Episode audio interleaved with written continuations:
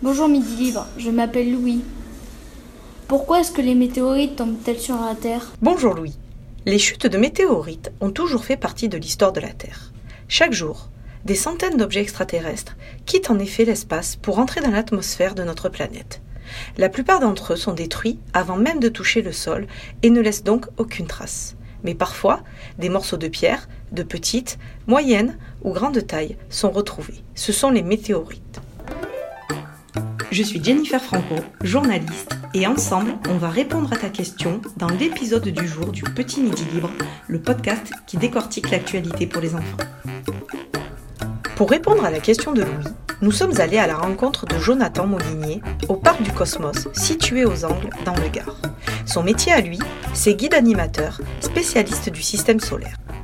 Bonjour Jonathan Molinier.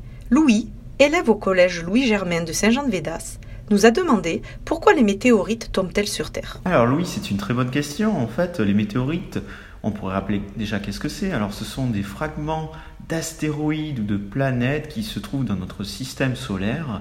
Et des fois, pour plein de raisons, ces météorites vont s'écraser sur Terre. Mais la raison principale, c'est que la gravité, en fait, la gravité fait que les corps sont attirés entre eux. Et par exemple, si un petit corps est attiré par un, gros corps comme une planète, ben, celui-ci va tomber dessus. Donc voilà pourquoi les météorites peuvent tomber sur Terre, mais aussi sur les autres objets du système solaire, comme la Lune, Mars, voire le Soleil, bien sûr. Mais d'où viennent-elles alors ces météorites? Principalement, elles viennent de la ceinture d'astéroïdes. Ça se trouve entre Mars et Jupiter. Alors la ceinture d'astéroïdes, qu'est-ce que c'est? Ce sont des restes de la fabrication du système solaire. Donc des petits cailloux, oh, plus ou moins gros, il y en a certains qui font la taille de pays, qui s'entrechoquent et des fois des morceaux sont envoyés un petit peu partout dans le système solaire. Mais dans, des cas un peu plus rares, les météorites sont des petits morceaux de planètes, de Mars par exemple, ou voire de satellites comme la Lune. Pour bien comprendre, Louis, lorsqu'elle tombe sur Terre, la météorite forme un trou nommé cratère. 9 météorites sur 10 finissent en poussière pendant leur chute. Toutefois, il arrive qu'une météorite ne se désintègre pas complètement. On retrouvera alors une petite pierre à l'endroit où elle est tombée. De quoi sont composées les météorites? Louis, les météorites sont principalement constituées de roches, mais on en trouve plusieurs types. Il y a des météorites typiquement rocheuses, on ne trouvera quasiment pas de métal, mais au contraire, certaines sont faites quasiment à 90% de métal, du fer et du nickel. Donc leurs variations sont assez diverses. On trouve un peu de tout, mais principalement c'est plutôt de la roche. Alors une météorite, ça peut aller jusqu'à quelle vitesse? Alors une météorite, si elle s'écrase sur Terre, elle va être accélérée par la gravité et donc elle peut atteindre des kilomètres par seconde. Mais généralement, la météorite est petite, donc elle va être ralentie par l'atmosphère. Elle va donc tomber en chute libre. Mais avant son entrée dans l'atmosphère la Terre, c'est à des milliers de kilomètres heure. Où est-ce qu'on peut trouver principalement des météorites? Alors, sur Terre, les météorites, on va les, trouver principalement dans les déserts.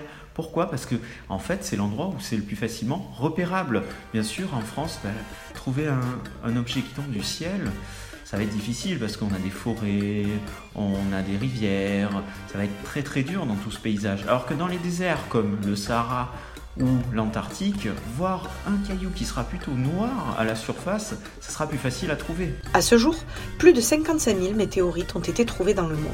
Si la météorite de la Caille est la plus grosse découverte en France, du nom d'un village des Alpes-Maritimes, la météorite de l'Aigle reste celle qui aura le plus mobilisé la communauté scientifique.